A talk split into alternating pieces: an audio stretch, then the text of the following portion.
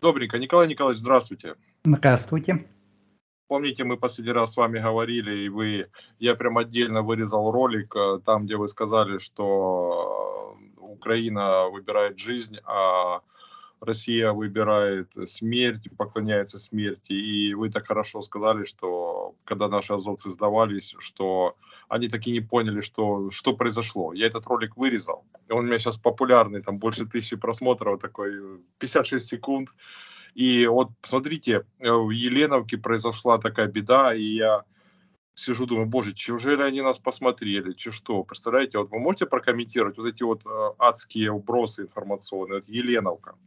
Э, потом э, издевательство вот этого Якута над нашим солдатом. Я не хочу называть, что он там делал, но весь мир знает, э, что куда они опустились, ради чего это все, ну, если можно.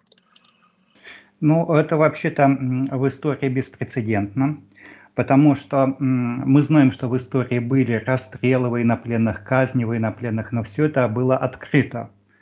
А вот так вот по-подлому прикрываясь такими вот э, бандитски-криминальными методами, я могу сказать, что в истории таких случаев не было. Что, но, то есть, в принципе, это что-то запредельное. И, по сути дела, это объявление войны принципиально нового характера. Понимаете, вот есть война между государствами, которые соблюдают Женевские конвенции, э, это одно. Есть государ... война между э, разными политическими системами, но они все ставят конкретные цели, там какие-то экономические вопросы решить, территориальные вопросы решить, это все понятно. Но когда совершается такого рода преступление, которое мы можем назвать беспределом, это война на уничтожение.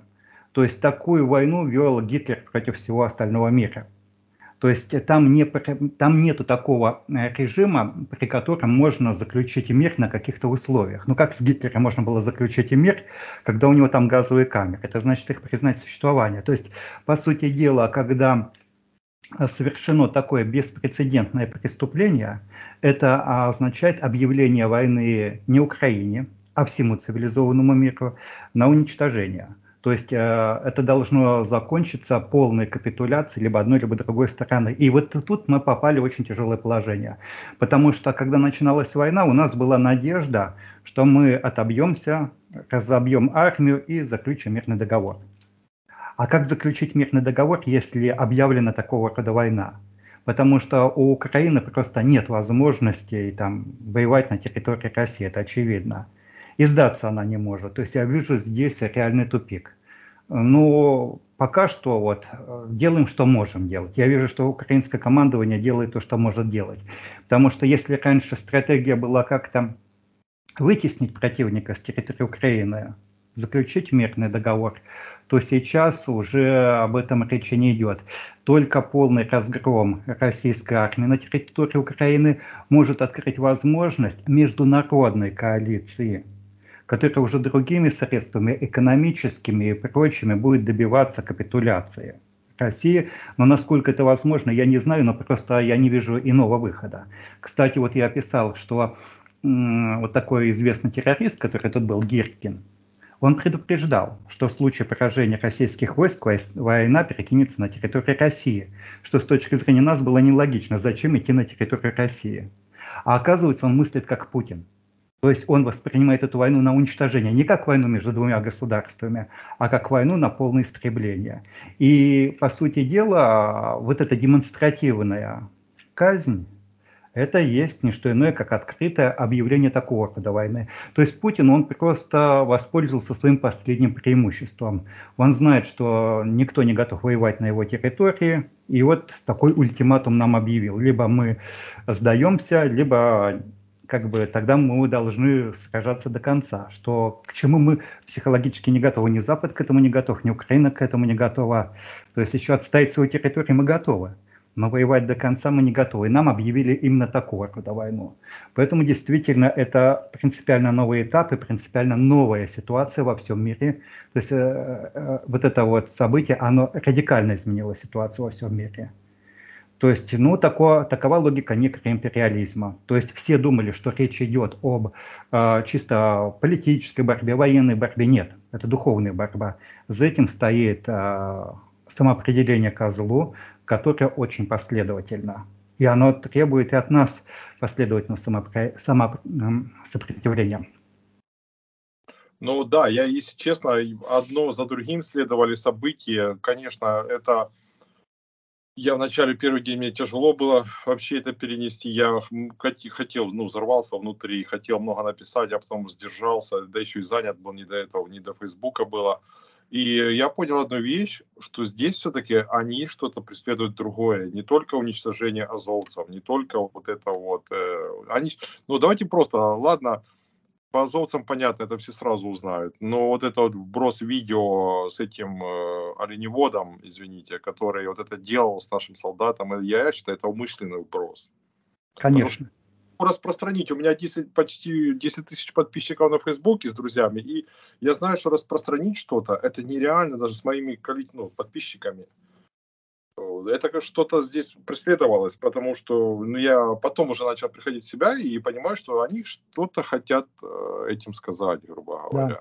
Да, да то есть э, нападение на Украину это было первое объявление войны, но тогда это еще можно было расценивать как войну между государствами, и была надежда на примирение после победы одной из сторон, то сейчас объявление войны совсем другого характера войны цивилизационной, войны на, против э, цивилизации, войны варварства и э, цивилизации, которая может кончиться исключительно только капитуляцией, больше никак, потому что мирный договор невозможен. Мы вообще в другой реальности. И вот э, в связи с этим я думаю, что нам надо поговорить вот о чем. Э, именно о духовной составляющей. Вот, том, вот. Да, о том, что такое человек и что такое человечность, и как можно оставаться человеком в этих условиях. И вот я исхожу э, вот из такой философской концепции, что человек становится личностью исключительно в момент совершения поступка. Не тогда, когда у него убеждения, не тогда, когда у него там такие представления, у него память, какой-то опыт прошлый, потому что у него мог, могут быть в разные периоды разные взгляды. И могут быть даже жизнеотрицающие взгляды, и какие-нибудь э, человеконенавистнические. Но это тараканы в голове человека, это еще не самоопределение. Только тогда, когда он на основе своих убеждений совершит поступок, только в этот момент он становится личностью. Той или иной, самоопределившийся к добру или самоопределившийся к злу. И потому как человек самоопределился, только так мы к нему относимся. То есть у меня были знакомые, которые были поклонниками Геббельса но я к ним нормально относился, потому что они не совершали поступков в соответствии с своими взглядами. А потом у них взгляды поменялись, они стали демократические, поддерживают Украину. Сейчас вполне нормальные, здоровые люди. Ну, разные периоды были, пока человек не совершит поступок. И вот э, трагедия России заключается в том, что они совершили такой поступок. Это был 2000 год. То есть, когда Путин взорвал дома, и выяснилось, что именно ФСБ это делало, потому что поймали с поличным ФСБ в Рязани, на месте преступления поймали. Люди оказались морально не готовы принять правду. Это настолько шокировало. Вот ты живешь в доме многоэтажном, и ты знаешь, что в любой момент твое правительство может подорвать тебя. Это вообще страшно. То есть люди психологически не готовы. И у них нужно, им нужно было совершить выбор. Либо признать страшную реальность, либо объявить, обвинить во всем чеченцев. Ну, естественно, что большинство э, предпочло обвинить чеченцев, Чечню, весь -то геноцид, который там творился. Но это еще не поступок, а поступок был вот эти вот выборы. То есть нужно было пойти и проголосовать за человека, который их убивал, то есть за Путина. И вот когда они э, этот поступок совершили, то они совершили акт предательства. Они этого не понимают. А, что когда ты даже маленький поступок совершаешь э, в отношении зла, принимая зло, он, как а, снежный ком, ведет к лавине. Ты можешь иметь какие угодно убеждения в голове, э, это не страшно, потому что они тебя поменяются. Ты можешь верить во что угодно, обманываться, что угодно, до тех пор, пока ты не совершил поступок. И вот э, Смотрите, методика Путина какая? Он всегда старается, чтобы люди совершили поступок, который повязывает их круговой порукой. Вот даже когда он нападал на Украину, он заставил всех высказаться, совершить поступок, что они его поддерживают. Он же мог просто им приказать, ему не обязательно было спрашивать. То есть смысл весь такой, чтобы люди самоопределились. И вот получилось так, что в настоящее время, вот ситуация в России, что мое поколение – это поколение предателей. То есть есть, мы, конечно, были те, которые сопротивлялись этому, но большинство самоопределилось так. Это обычные люди, то есть это не злодеи. Они, люди везде одинаковые, во Франции, Украине, в России они везде одинаковые. Но в момент выбора они меняются. Вот просто им не повезло, что им поставили такой страшный выбор. И они самоопределились к злу. И они уже не могли как бы сопротивляться дальнейшему течению, вот, э, которое определило вот эта вот некрофилическая, некроимпериалистическая идеология. Уже идет, то есть чисто по-человечески, они, конечно, понимают, что что-то не так, что это ужасно, что это страшно, им страшно. Им тоже страшно, что происходит. Но после предательства они поделать ничего не могут. Но есть и другое. То есть вырастает новое поколение а, в России, которое не связано с этим предательством. И между ними сейчас идет колоссальный разрыв просто я это знаю, что новое поколение, а для них вот эта вот реальность э, некроимпериализма, некрофилического восприятия мира настолько чужда, что они ушли во внутреннюю миграцию. Просто они живут в своем мире, виртуальном мире, в мире виртуальных игр, общения. Они общаются со всем миром. Для них не существует границ. Там, Россия, не Россия, Америка. Они, э, когда выходят в интернет, они в большинстве своем знают английский язык. Молодежь свободно пишут по-английски. Они с корейцами, китайцами, американцами общаются, у них нет этого всего. И у них настолько мощное отторжение от, от той действительности, которая происходит в России, что они не хотят ничего слышать вообще. Но это тоже еще не самоопределенность. То есть я могу сказать, что вот как бы старое поколение самоопределилось, приняло зло. Если мы просто берем статистику поддержки Путина, то у старшего поколения зашкаливает, а молодежное поколение игнорирует. То есть э, оно просто еще не вышло на сцену, еще не самоопределилось. И поэтому надо смотреть, как будет дальше. Потому что нельзя ожидать, нельзя требовать, чтобы все люди самоопределились сразу. То есть на это проходит время. Я могу сказать, что Украина тоже же не сразу самоопределилась. Прошло два Майдана, а, прошло много событий. А если мы возьмем 2000 год, то как бы тогда, в общем-то, Путин был популярен в Украине. И единицы самоопределились. Я знаю, что есть э, герои Украины, которые ехали в Чечню, воевали за Чечню, но общество спало. Оно спокойно относилось к тому, что э, Россия использовала украинскую территорию для переброски войск в Чечню, которые устраивали геноцид. Ведь никто из украинцев не выходил тогда с протестом. Просто еще время самоопределиться не пришло. Он пришел 2004 год, началось рост самосознания, пришел 2014 год, 2022 год, и мы сейчас видим другое общество. Мы видим э, гражданскую нацию, которая самоопределилась, которая едина. То есть прошел этот процесс. В России этот процесс э, обломался. То есть шел какой-то процесс, какое-то брожение. В какой-то момент они оказались перед страшным выбором, совершили предательство – а новое поколение еще не вступило. И поэтому действительно вот сейчас э, Путин э, чувствует всевластие там, потому что он знает, что предатели не могут ему сопротивляться. А те, которые не предатели, они еще не, не они ушли, они ушли в эмиграцию, либо во внешнюю, либо во внутреннюю, но они в эмиграции. Поэтому, вот, к сожалению, сейчас такая ситуация сложилась. Хорошо, смотрите, э, с Россией все понятно как сказали бы мои друзья, да я тоже так считаю, э, там все ясно и, э, и понятно. Я не хочу сказать, что я уже переболел тем по состояниям, когда я всех под одну гребенку греб, и я сейчас прошло время, пять месяцев, и я вижу реально людей из России, которые есть там, есть, есть, есть, которые не поддерживают. По крайней мере, они не могут там это высказать, но, по крайней мере, они перетерпели меня, мои вот эти вот нервные срывы. Это о многом, кстати, говорит. Они не сказали вот это свое фе, да, я вот, а они поняли меня и э, поддерживают нас. И я это вижу. Чем-то рискуют, не имею права здесь все рассказывать. И они начали проявляться. Меня другое интересует. Я разговаривал здесь с людьми во Львове и вообще переписывался в тот день, когда все это произошло, когда ночью были эти информационные взрывы, потом взрыв Еленовка, вот этот вброс э, с издевательством над нашим и потом последующим убийством нашего солдата. Я разговариваю, все плачут, все плачут, а я священник же, я должен как-то утешить. Я не знаю, что им сказать. Единственное, я им хотел, единственное, одно говорил, сейчас задача, они, они убивают, вот я чувствую, что они убивают наши души. Вот этим, они убивают душу, вот этот ролик э, с пытками. Это что было страшное, потому что, ну, вроде бы видели горе, да, бучу, все, уже как бы должны быть закаленными наши. И тут опять. И тут опять. И что бы вы порекомендовали, как э, украинцам сохраниться морально? Нужно самоопределиться к победе, вот как.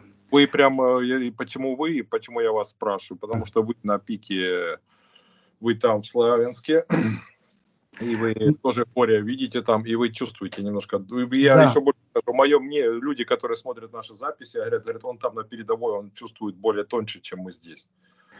Дело, дело в том, что жизнь действительно настолько трагична, что пытаться оправдать и примириться с ней бесполезно. То есть утешить людей сейчас смысла нет. Нужно признать, что она такая есть. И нужно признать, что наши эмоции, наши страхи, наша ненависть, наши страсти, они не помогут. Мы можем только одно – самоопределиться к победе, хотя она еще недостижима. То есть я не знаю, как ее достичь. Я знаю, что мы, мы освободим Украину, я знаю, что мы разобьем российские войска, но как добиться капитуляции России, я не знаю.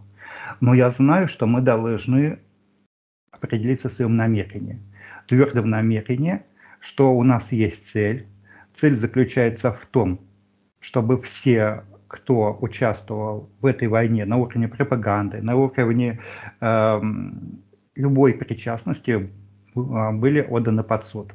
Только победа может быть только после того, когда будут привлечены к суду не только участники события, а все, кто это обеспечивал. И вот когда мы самоопределимся в этом намерении, будем твердо следовать, это изменит реальность. Потому что только внутреннее намерение может изменить, не эмоции. Потому что эмоции – это реакция на внешние обстоятельства. Они диктуют нам. Ненависть – это реакция на внешние обстоятельства. Страшно случается, мы начинаем ненавидеть, но это не наше самоопределение, это то, как мы реагируем. А мы должны самоопределиться к тому, чтобы поступать, последовательно добиваться. Поэтому первый шаг мы должны сделать все для победы. То есть э, здесь, пока в Украине. Потому что без без разгрома российской армии, если мы только ее вытесним, вытесним, заключим э, договор, и западные союзники наши поддержат этот договор, то мы проиграли. Я считаю, что это абсолютно правильно, что вот сейчас действительно украинская власть, Зеленский, Залужный, они навязали России сражение на правом берегу Днепра под Херсоном потому что это единственное место, где у Украины есть шанс разгромить. На Донбассе не было шанса, потому что на Донбассе мы бы вытесняли медленно, это бы тягомотина длилась месяцами, а зверение бы наступало, и они в духовном плане могли бы нас победить. Здесь же у нас есть возможность все-таки. И мы просто, кто в тылу, кто здесь, всячески должны поддерживать э, именно намерение власти нашей разгромить противника и делать все для этого. То есть сохранить себя. Я понял. Я немножко сейчас слушал вас и понял одну вещь. У меня же много, я же поддерживаю связь с военными, с солдатами, которые сейчас в окопах. И я не имею права как бы все рассказывать. Но я, они видят там каждый день то, что мы раз увидали там, да, вот, и нам, ой, как страшно стало. А они этот ужас видят каждый день. Да. И получается, я так понял, что мы должны стать, вся страна должна быть солдатами. То есть я имею в виду не взять там окопы, в окоп пойти и автомат, а морально стать солдатами. Правильно я вас понимаю? Конечно, мобилизоваться, а, мобилизоваться именно на уровне внутреннего духовного самоопределения к добру. И да. мы должны остановить это зло. То есть мы... и в, в этом да. плане, вот я еще раз говорю, что все наши спонтанные реакции, они это на уровне психики, на уровне психического. А психика – это то, что реагирует на внешнее. А духовное – это то, что идет от нас. И то, что uh-huh. связывает нас с Высшим. Uh-huh. И это дает нам силы. Потому что, вот смотрите, а, если мы будем жить на уровне психического, на уровне ненависти, страха, все остального, наши силы ограничены. Да, а, да. а если мы обращаемся к внутреннему духовному, то там есть источник, который э, дает бесконечное количество сил. Да. Вот смотрите, когда Бог давал заповедь возлюбить ближнего, Он заранее знал, что по психологическим законам это невозможно. Если мы будем любить э, ближнего на психологическом уровне, то ничего не получится. Мы обращаемся к Богу, Он дает силы.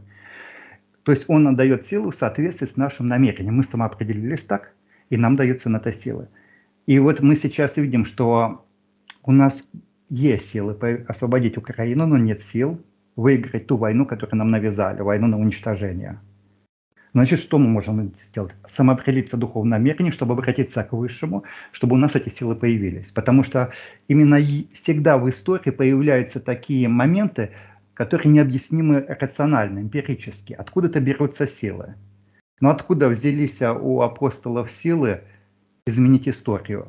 Да, ну, какой-то да. проповедник, 12 человек его окружало. И не было такого электората, который мог бы воспринять эту идею. Потому что евреи не могли воспринять, потому что это безумие, считать, что Бог распят. Римляне не могли это воспринять, потому что э, всемогущий высший абсолют вдруг озабочен каким-то диким варварским народом одним, его ведет и направляет. То есть не было такой прослойки людей, которая могла бы в это верить. И поэтому, если бы мы рассматривали историю чисто исторически, э, с учетом исторических факторов, ничего не получилось. Только благодаря тому, что люди, первые вот христиане, духовно самоопределились и внесли новый фактор духовный, они победили. Поэтому я не знаю, как на, объяснить исторически нашу будущую победу, но мы должны самоопределиться так, чтобы победить, чтобы получить вот этот внеисторический фактор, который нас должен поддерживать. Потому что если мы столкнулись со злом на духовном уровне, то мы на духовном уровне должны сопротивляться. И тут есть духовное правило, что Бог всегда дает сил ровно столько, сколько идет э, на нас сопротивление. Вот я знаю, что когда бывает искушение, люди думают, о, там дьявол силен, о, бесы сильны, я с ней справлюсь. Я говорю, ровно столько, сколько надо противостоять, столько дастся. Если это бесы, ну дастся столько это сила. А если вдруг там сатана явится, ну значит придет архангел Михаил, будет между ними битва. Все равно силы будут равны у нас. И все будет решать наше самоопределение. Так и здесь. Силы будут все время равны 50 на 50. И только благодаря нашему самоопределению мы можем что-то изменить. Внести новый фактор, который это переломит. А те, кто на той стороне, они так останутся в зависимости от внешних обстоятельств и будут этим ограничены. Они будут действовать не в соответствии с самоопределением. Вот почему. Почему они проиграют. Да, я понял, я сейчас слушал вас и понял одно. У святых отцов это называется так. Э, ты упал. Я сейчас про моральное. Про моральное, про то, что мы потеряли, был удар у нас, мы нас морально сломили. Э, святые отцы говорят так. Э, это вообще-то называется падение в духовном смысле. И святые отцы говорят, ты хоть сто раз, хоть тысячу раз упади, найди силы встать встать и идти дальше. А тот, кто нас поддержит, он, как вы говорили, Бог, он всегда рядом. И он, я перефразирую ваши слова, перевожу в русло, как святые отцы учили. А Бог поддержит, он никуда не делся. Правильно я рассуждаю? Конечно. Но он поддержит только того, кто самоопределился, кто сформировал намерение, и он дает на это силы. Он не будет поддерживать тех, кто в растерянности, кто спонтанно реагирует на эмоции, э, сам не знает, что он хочет, что вот он... Его невозможно поддержать. Это все равно, что поддерживать пьяного человека, который не знает, что хочет. Только тот, который на духовном уровне, независимо от обстоятельств, поставил цель и идет к ней, тому даются силы на это. Хорошо, я призываю всех наших, э, кто нас сейчас смотрит, э, встать и продолжать дальше. Мы на верном пути. Это просто временное такое происшествие, я так считаю. Правильно? Ну, это очень серьезное испытание. Это не просто какое-то временное происшествие, но э, это испытание, которое, за которое как бы мы должны взять ответственность за себя, как мы сейчас поведем и будем ли мы реагировать реактивно, как амеба на внешние обстоятельства, либо самоопределимся так, чтобы получить те силы, ту духовную поддержку, чтобы победить. Я считаю, что В истории такое было, когда побеждали вопреки всем эмпирическим обстоятельствам, вопреки всему раскладу. И мы это можем снова повторить. Да, я согласен, что все-таки это на уровне духовности идет. И нам надо просто выбрать, так как, э, как, какого мы духа, правильно? Да, да. Вот. И тут уже на, наша работа должна быть продолжаться. Спасибо, Николай Николаевич. Я в те дни хотел спросить, но реально я в тот день, боже, думаю, че они наш ролик посмотрели, знаете, а потом эмоции, а потом думаю, не, если сейчас в эмоциях, это глупо, и я выждал несколько дней, и вот сейчас я вас э, попросил прокомментировать то, что произошло, тот э, страшный удар и по Еленовке. Э, вообще-то удар был по всем украинцам мирным, а мне кажется, они знали, что делали, правда ведь? Конечно, конечно. И это очень э, серьезный расчет, потому что э, Путин загоняет всех нас в угол. Он э, исключает возможность э, просто договориться. Он говорит, что либо вы сдаетесь, либо война на уничтожение. Вот что это означает. А особо, ну, а с другой стороны, особо он то уничтожить не может, он максимум может делать там, где он дотянулся. То есть это... Вот, кстати, смотрите, по Женевским, в Женевской конвенции указано, что пленные, военнопленные должны находиться не возле линии фронта, а в глубине, в глубоком тылу. А это, этих азовцев они оставили, они, видно, что-то уже тогда задумывали, прямо недалеко от линии фронта, там это ненормально, потому что я знаю, что Украина держит пленных глубоко в тылу, потому что соблюдает Женевскую конвенцию. Да, но я имел в виду, смотрите, что какого плана. Ну, понимать, что в Украине он проигрывает, то есть если он в Украине проигрывает, у него остаются огромные просторы России, где он может отступить и снова вести войну до бесконечности. Да, да. А чтобы вести такую войну, нужно объявить ее на уничтожение, что либо вы тут до последнего, я буду воевать до последнего россиянина, вот что он сказал этими словами, потому что он э, сделал заложниками России точно так же, как Гитлер сделал заложниками Германии. То, что когда Гитлер э, начал уничтожать людей в газовых камерах, невозможно заключить э, мир, это война до, до полной безоговорочной капитуляции. Больше выхода нет. Но Германия маленькая, ее можно было победить. Как победить Россию, я не представляю.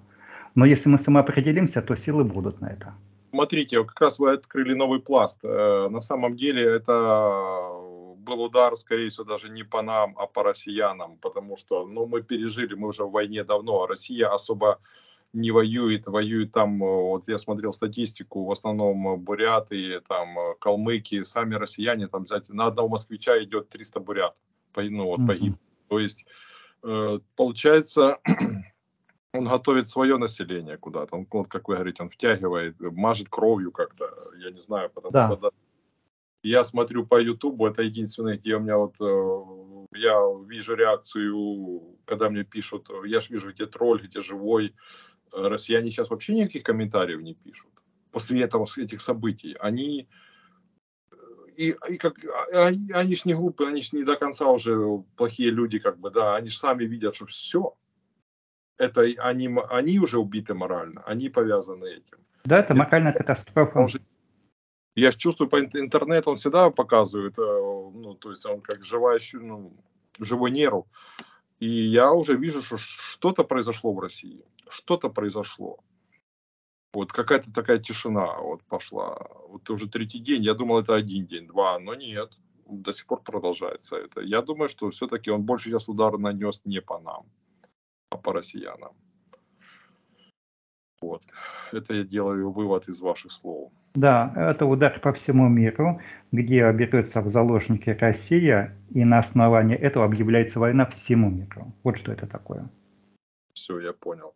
Наша задача, я еще второе, что я понял из вас, все-таки не впадать в эмоции. Это страшно. Это страшно. И это вы э, дали тот совет, человек, который находится практически на линии фронта, человек, который не уехал из Славянска, хотя есть миллион возможностей даже сейчас, и я вам больше доверяю, чем нашим экспертам, которые сидят на диванах.